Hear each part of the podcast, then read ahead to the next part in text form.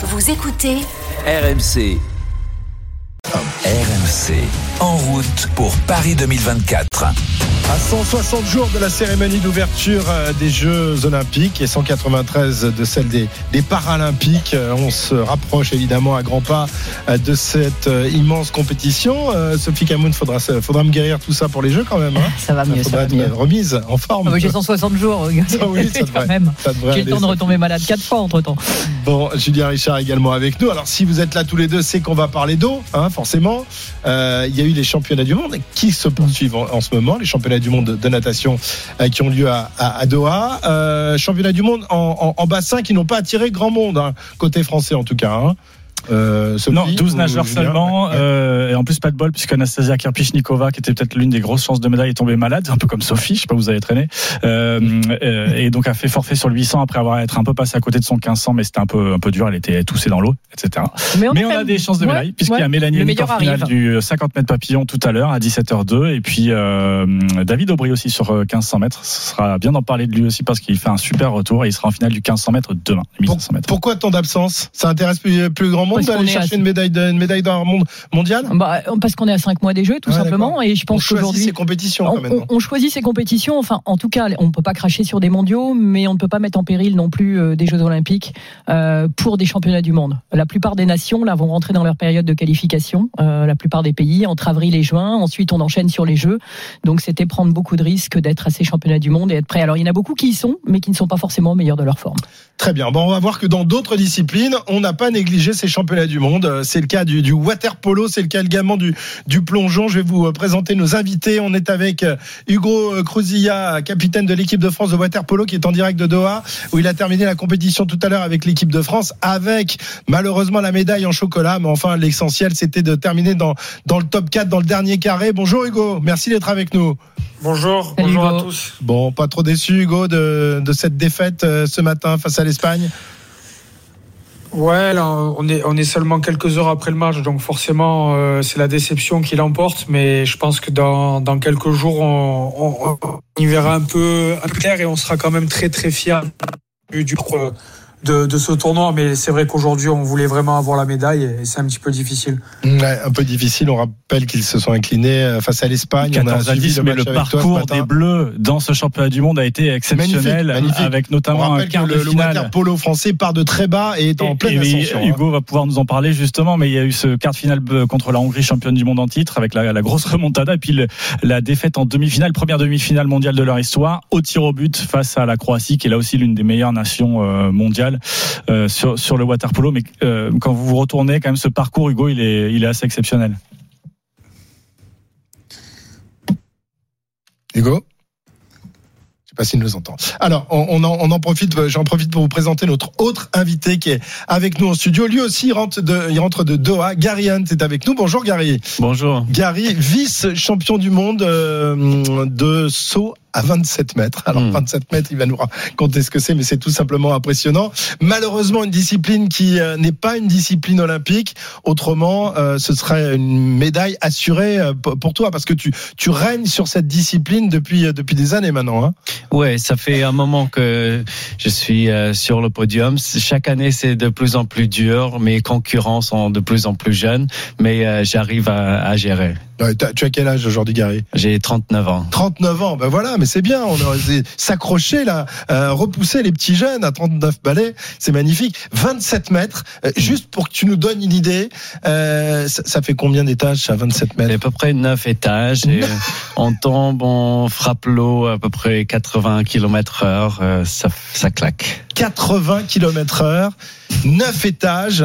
Et alors, euh, on, on, précise parce que j'ai posé la question. On n'arrive pas dans l'eau les mains devant, mais euh, les, les, pieds euh, debout en fait. Hein, ouais, par les pieds. Ouais, parce que par, par les, les, les, bras, c'est trop de trop de pression, trop de ouais, trop même, violent pour le visage. Même par les, pieds, c'est c'est un impact très fort. On, on quitte la, la, compétition souvent avec des mal de dos, mal à la nuque, mais il faut juste qu'on s'entraîne toute l'année à, à se renforcer pour être prêt pour subir réduire ses impacts.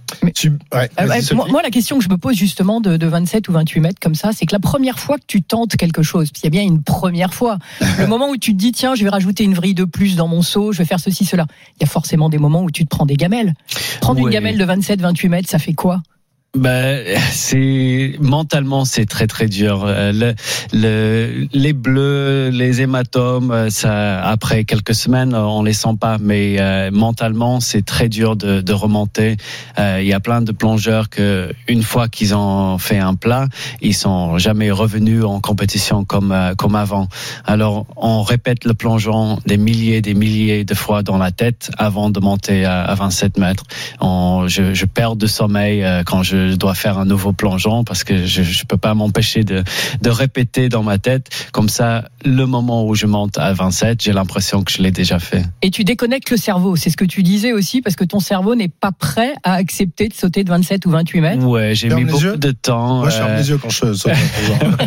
non, quand je fais des saltos, j'ai besoin de, mes yeux. Par contre, quand je fais les, les vrilles, euh, je, je, ferme mes yeux. J'ai, euh, je, ça passe très très vite, mais je sens chaque tour. Et euh, ouais, c'est euh, ça passe euh, très vite. C'est trois secondes normalement un, saut, mais on n'a pas le, temps de, de, réfléchir. Et j'ai mis beaucoup de temps à, à éviter de, de penser négative automatiquement ton, cerveau te dit non, ne, ne saute pas, euh, tu vas te faire mal. Qu'est-ce qui va se passer si tu, tu glisses? C'est très difficile de, de bloquer ces, ces pensées.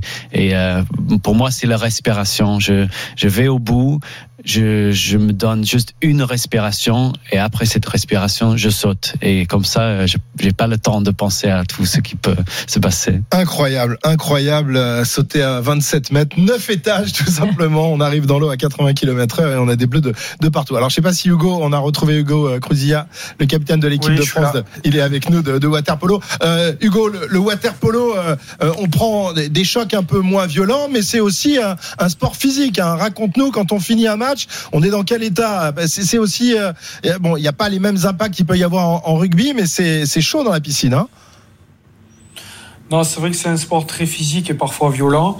Les, chocs sont, moins violents forcément que, que sur, le, sur la terre.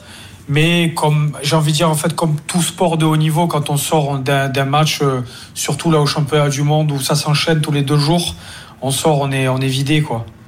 Ouais vidé, mâché après euh, une telle compétition. Euh, mais, euh, mais heureux, même si évidemment il y a, la déception de, ne pas avoir ramené de, de médailles. Malgré tout, quelle progression depuis des années. Hugo, toi, tu as tout connu avec cette équipe de France, dont tu es le capitaine. tu es passé des, championnats d'Europe B, puis maintenant chez les grands, et aujourd'hui viser, viser des, médailles. La, la progression est tout simplement hallucinante de la part du waterpolo français. Oui, c'est vrai que j'ai connu le, vraiment très très bas avec l'équipe de France, mais je pense que c'est un peu aussi euh, la force quand même de, ce groupe, enfin de certains, parce que pas tout le monde l'a vécu, mais on essaie aussi de le partager avec les jeunes, ceux qui sont arrivés il y a, pas très longtemps. Mais euh, la, progression, clairement, elle est, impressionnante, surtout ces deux dernières années. Euh, en 2020, même, je pense qu'on finit 13e au championnat d'Europe. Là, il y a eu quand même, je trouve, avant cette demi-finale, il y a eu aussi des, belles performances avec euh, sixième place au championnat d'Europe, sixième place au championnat du monde. On s'est installé dans, dans le haut du tableau et on sait que c'est très dur. C'est pour ça qu'il ne faut pas s'enflammer parce qu'on voit des nations comme les Grecs qui sont vice-champions olympiques aujourd'hui qui vont finir, euh, qui vont jouer la place de 5-6. Les Hongrois là, qui, qui, étaient, qui sont champions du monde en titre, qui ont terminé huitième aujourd'hui. Donc le niveau il est très très relevé et il faut vraiment garder beaucoup d'humilité et travailler jusqu'à Paris 2024 parce que ça peut aussi aller vite dans l'autre sens. Hugo, euh, bravo déjà, bravo pour ce, parcours. Hein, vous nous avez fait vraiment vibrer. Euh, est-ce que ça vous ouvre justement de nouvelles perspectives? C'est-à-dire qu'est-ce qu'aujourd'hui, nous, on vous sent capable de battre n'importe qui? Vous êtes passé tout près. Euh, est-ce que, est-ce qu'on peut imaginer tout simplement un titre olympique à Paris? Oui, bien sûr que. Alors, déjà avant cette compétition, l'objectif, même si on sait encore une fois que ça devient, ça, c'est très très difficile parce que même les nations favoris avant le début des compétitions, elles sont pas, elles ont pour objectif de médaille et, et pas toutes euh, y arrivent. nous, c'était l'objectif. C'est vrai qu'aujourd'hui, après cette compétition, ça nous donne vachement confiance en tant que groupe. Et viser une médaille d'or, on, on, sent que c'est réalisable. Euh, parce qu'on est capable vraiment de battre n'importe quelle équipe. Là, ça s'est joué à un cheveu sur la demi-finale où, comme vous l'avez évoqué tout à l'heure, on perd au penalty. Euh, voilà, donc on était à, rien de, se retrouver en finale des championnats du monde. Donc oui, on, pourrait arriver à faire une médaille d'or. Je pense que déjà, si, compte tenu de notre parcours, si on arrive à avoir une médaille, n'importe laquelle, ça serait déjà, ça serait déjà quelque chose d'exceptionnel pour le water pour le français parce que il n'y a, y a, pas beaucoup de gens qui savent euh, d'où on vient et, et, ça serait déjà incroyable. Vous avez vu un petit aperçu de, de l'exposition que ça vous a donné, votre épopée ici là, à, Doha en France. Alors vous imaginez ce que ça pourrait être aussi à Paris l'été prochain et l'importance aussi, euh, au-delà peut-être même du sportif pour vous, pour cette équipe de France et pour votre sport ben, C'est pour ça que j'essaye souvent de, de dire qu'il y a pour, pour, nous, il y a deux enjeux qui sont liés. Euh, bon, bien sûr, c'est la médaille, mais la médaille, elle amènerait quoi? Elle amènerait euh, beaucoup de visibilité sur un mmh. sport qui est, qui est méconnu en France. On a vu là sur cette compétition euh, à Doha, donc pas dans notre pays, l'impact que ça pouvait avoir au niveau des, des médias. Et forcément, je pense que d'avoir les Jeux Olympiques à la maison, ça nous donne de la responsabilité. C'est pas se mettre une mauvaise pression, au contraire je pense que ça serait une fierté immense de faire une médaille et donc de d'enfin mettre euh, notre sport euh, ben, en haut des, enfin dans les projecteurs quoi en fait tout simplement. Euh, parce qu'on a souvent souffert de ça, mais on sait que si on n'a pas eu aussi les médias, c'est parce qu'on n'avait pas les résultats qui allaient avec. Donc ça dépend aussi de, de nous. Là, ça a été le cas sur cette compétition et ça nous motive encore plus parce que, comme vous l'avez dit, on sait qu'à Paris, si on fait une médaille, je pense qu'on pourra enfin installer le water polo sur la carte des, des, sports euh, médiatiques en France. Bah, justement, Hugo, pour avoir des résultats, il faut aussi avoir les, les conditions.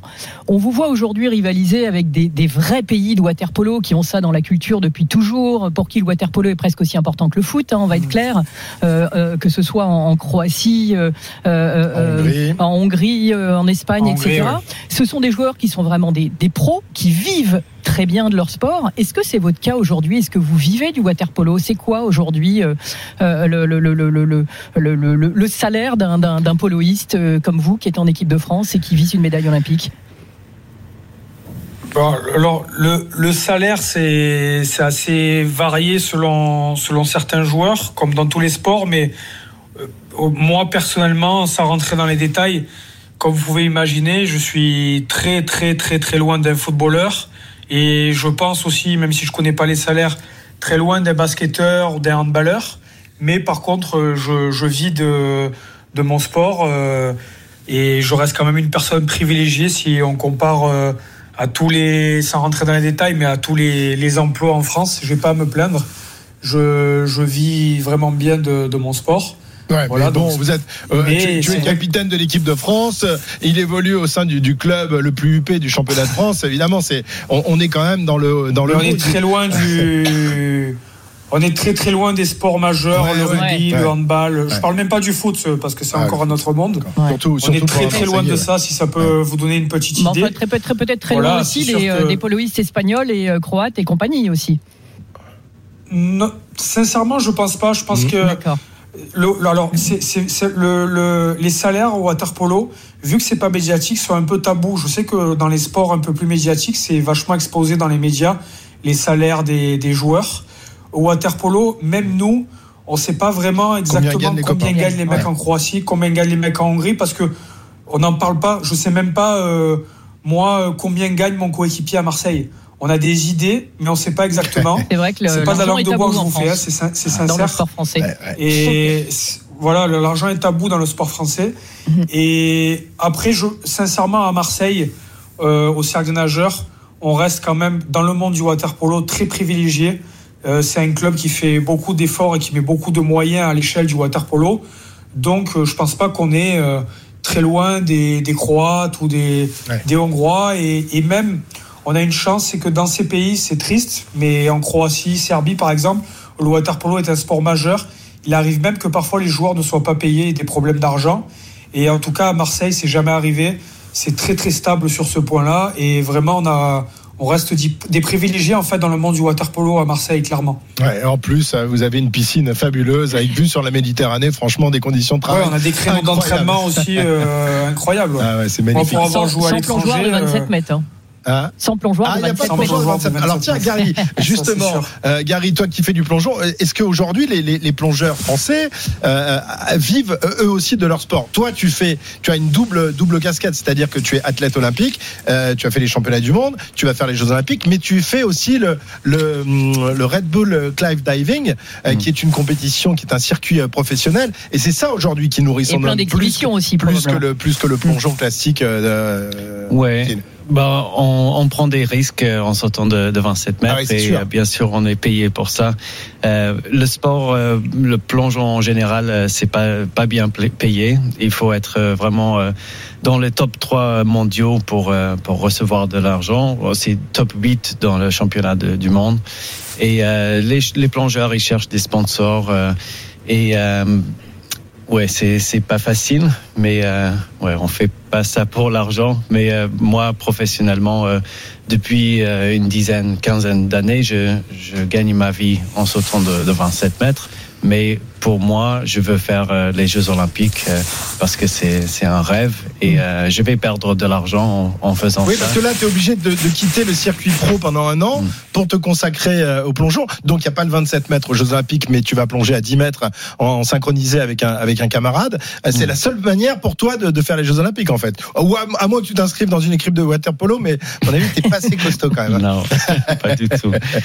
Euh, oui, c'est juste une, une, chance pour moi. Ça fait depuis 2020 que je, je plonge pour la France et euh, vu que le, le plongeon, euh, les Jeux Olympiques viennent à, Paris, euh, il y a une opportunité pour moi euh, de, de représenter ce pays en, en 10 mètres. Malheureusement, le 27 mètres n'est pas encore euh, ouais, un sport ouais. olympique. C'est d'ailleurs très dommage parce que le, les CIO qui cherchent des disciplines spectaculaires, euh, qui, euh, qui pourraient justement faire des, des images incroyables. Bah on l'a vu en juin dernier, hein, bah, quand, quand, ils ont plongé dans la Seine. Hein. Voilà. Euh, il y avait une effervescence une incroyable. effervescence incroyable. Il y, a, il y a combien de personnes qui assistent à, vos, à, à, à, ce, à ce, challenge tout, tout... Il, y a, il y a quoi? Il y a 7 dates dans, dans l'année, c'est ça? À peu près, ouais. ouais. 7-8 compétitions. Euh, je pense le plus de monde, c'était à, La Rochelle. Il y avait 70 000. Vous avez plongé de, de, de, la tour de La Rochelle dans le port de La Rochelle? Ouais. Magnifique. Pas à marée basse, hein. Ouais, il fait froid. C'est un endroit. c'est de l'Atlantique. C'est euh, ouais, une épreuve de, de plonger là-bas, voilà. mais euh, c'est un plaisir devant tout, tout le monde. Ah, vous avez compris à son accent que Gary euh, n'est pas né en France. Hein. Ah, oui. Il a fait le. Brexit. Il est venu s'installer, a pris la. Tu es naturalisé français? Ouais. Pourquoi, pour, pourquoi on fait ce choix? C'est rare hein, de la part d'un bah, Anglais de, de prendre grâce la... à, à, ma femme ah, qui est bah, voilà. de, de, moi, Sabine Ravinet. On s'est marié il y a quelques mois, mais euh, ouais, c'est en rencontrant, euh, avec ce rencontre que j'ai passé du temps en, en France et l'équipe de plongeon m'a accueilli avec des bras ouverts et euh, après, euh... c'est plus facile de se qualifier aux Jeux Olympiques en étant français ou en étant euh, britannique en plongeon? Depuis euh, dix ans, le, le plongeon de Grande-Bretagne a explosé. Ils sont euh, ah, grâce aux Jeux de, de, Londres, de, Londres, en 2012. Ils sont juste derrière les, les Chinois et ils sont le, le deuxième pays force en plongeon. Et du coup, ce serait très difficile de, de se qualifier, même Ouais, c'est grâce aux, aux, Jeux Olympiques de, de Londres et euh, Tom Daly qui est un star du sport et euh, ouais, on espère que le, les Jeux Olympiques de, de, Paris pourraient faire la même chose. Euh, ben oui, ouais. On vous le souhaite évidemment. Donc tu as été international britannique avant de devenir international français. Eh bien, figure-toi que Hugo Cruzia, c'est un peu la même chose en waterpolo. Hugo, puisque je crois que tu as porté le, le, le maillot, enfin le bonnet de, de l'équipe du Monténégro pendant pendant quelques temps. Tu as été international monténégrin. Raconte-nous. Ouais.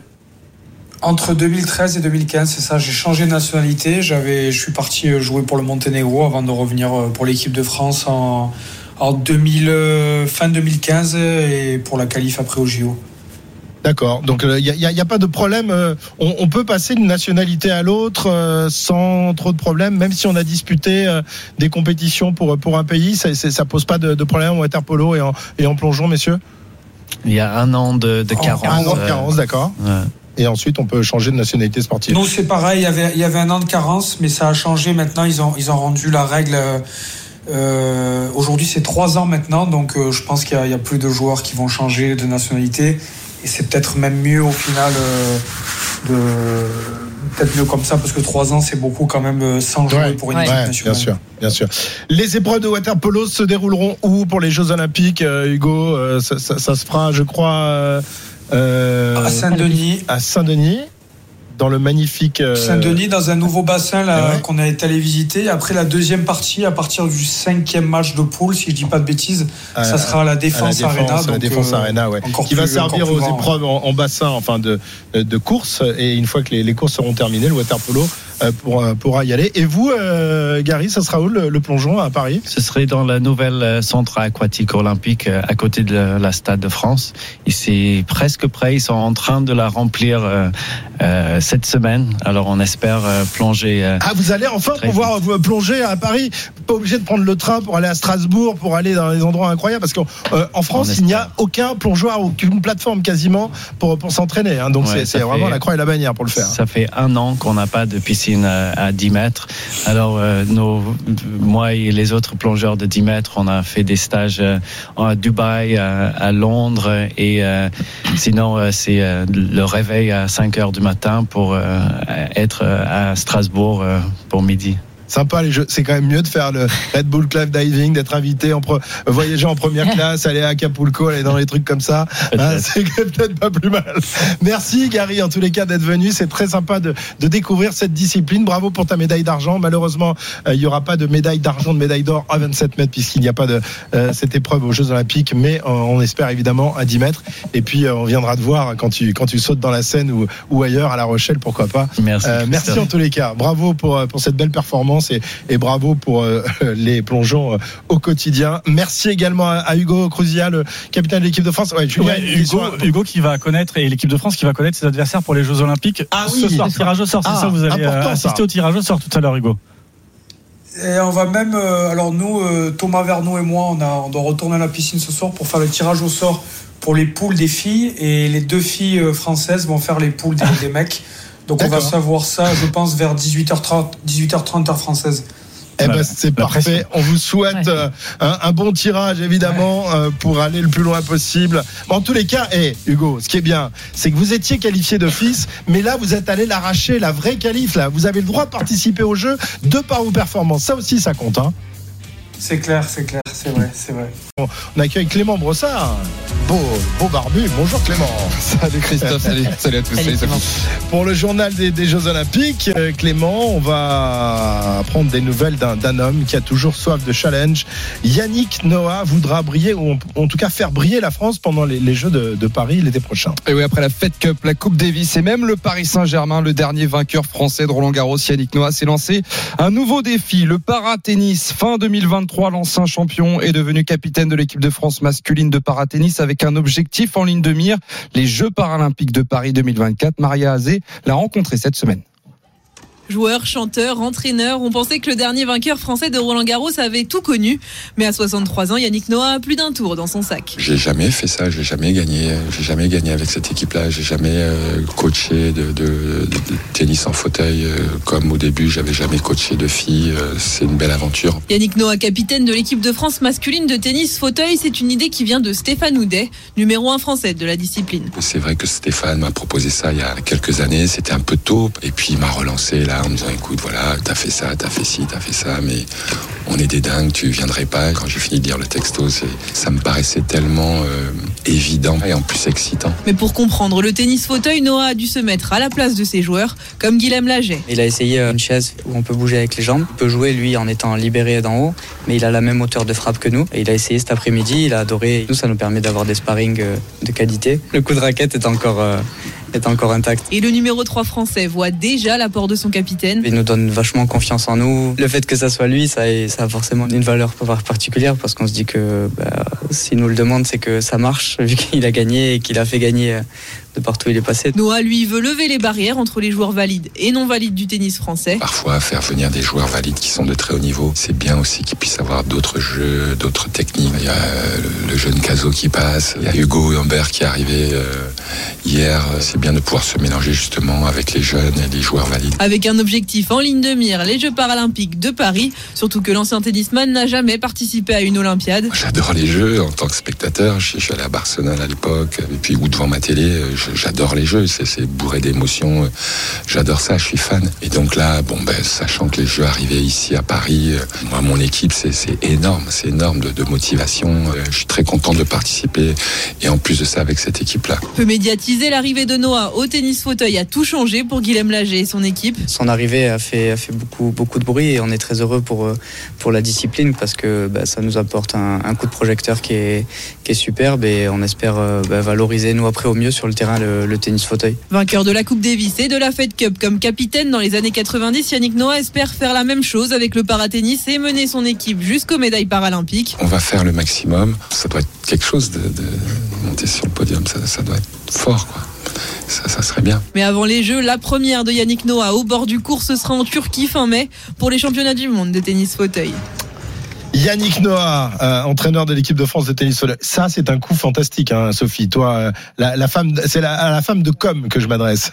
bah, non, parce que c'est pas que de la com, mais c'est vrai que ça va. Évidemment, il va y avoir beaucoup plus d'exposition euh, pour le tennis fauteuil puisque puisque Yannick Noah arrive et que dès que Yannick Noah est quelque part, forcément, il y a de l'exposition. Mais attire la lumière. Hein. Moi, je trouve que c'est génial parce que Yannick, c'est quelqu'un qui choisit ses challenges, qui n'a plus rien à se prouver, qui choisit ce qu'il a envie de faire et s'il le fait aujourd'hui, c'est parce qu'il sent qu'il peut vraiment apporter quelque chose à cette équipe. C'est un challenge qui lui plaît et quand on sait qu'il a toujours tout réussi dans sa vie, euh, ouais. voilà que c'est un meneur d'hommes, c'est un, c'est, c'est, c'est, c'est un capitaine, c'est un manager. Enfin, il va apporter énormément à cette équipe et au, au tennis fauteuil. Ouais. Allez, on repart à Nové Mesto. Tout va bien pour Julia Simon qui est en passe de devenir championne du monde avec ses camarades de l'équipe de France de relais, Léna Marja, qui a plus grand chose, euh, qui la sépare du, d'un nouveau titre.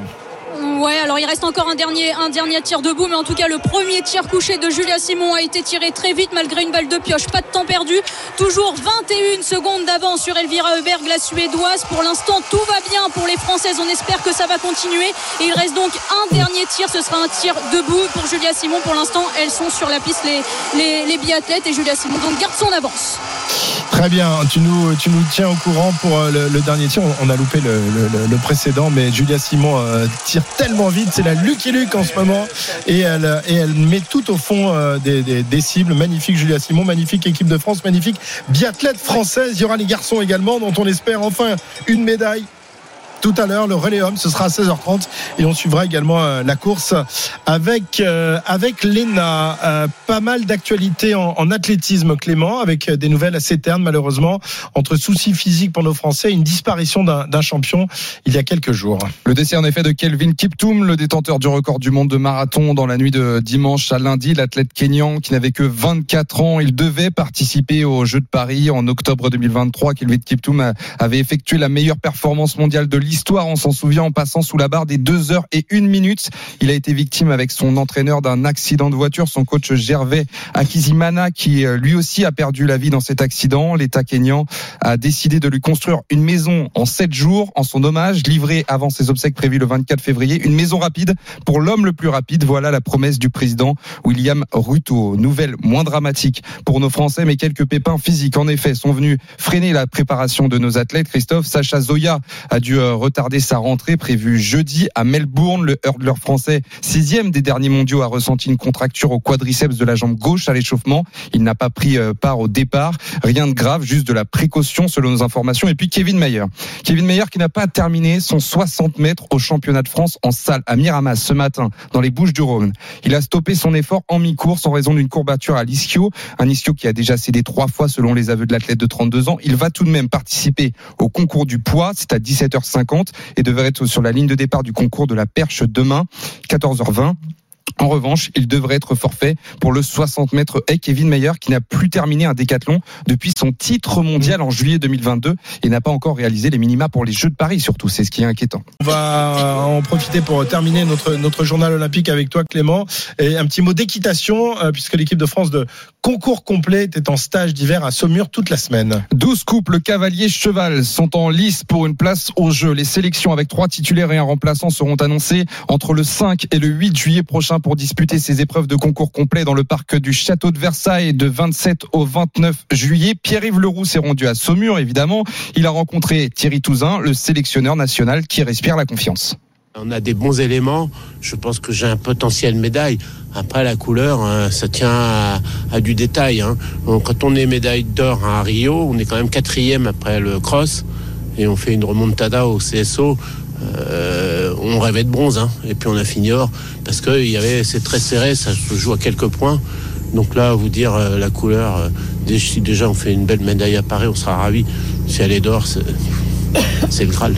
Et on l'espère évidemment, un autre Tousin sera peut-être médaillé d'or, d'argent ou de bronze. Il s'agit de Nicolas, le neveu de Thierry le sélectionneur. Alors ce serait pas la première car il a déjà remporté une décoration à Athènes et à Rio, de quoi faire de Nicolas Touzin un des plus expérimentés de ses candidats à la sélection. Mais à cinq mois de la compétition, son stress se concentre sur le risque de blessure de ses chevaux, dont Absolute, médaillé à Tokyo en 2021. En même temps, il faut remonter l'intensité de, travail, il faut remettre les chevaux vraiment dans la, en condition. Et évidemment, on est obligé de. comme tout athlète, euh, il y a des périodes d'entraînement qui sont toujours euh, risquées des compétitions qu'on doit courir pour la condition, pour être dans le coup, nous comme les chevaux. J'ai la chance d'avoir deux chevaux en bonne santé et qualifiés, donc euh, je suis concentré sur les remettre en forme, mais les ramener à, à, leur top niveau, mais sans les blesser si, si possible. Dans dix jours, Christophe, première étape du Grand National qui lancera donc la saison. Encore une fois, c'est à Saumur que cela se passera. Merci Clément pour euh, toutes ces infos euh, olympiques.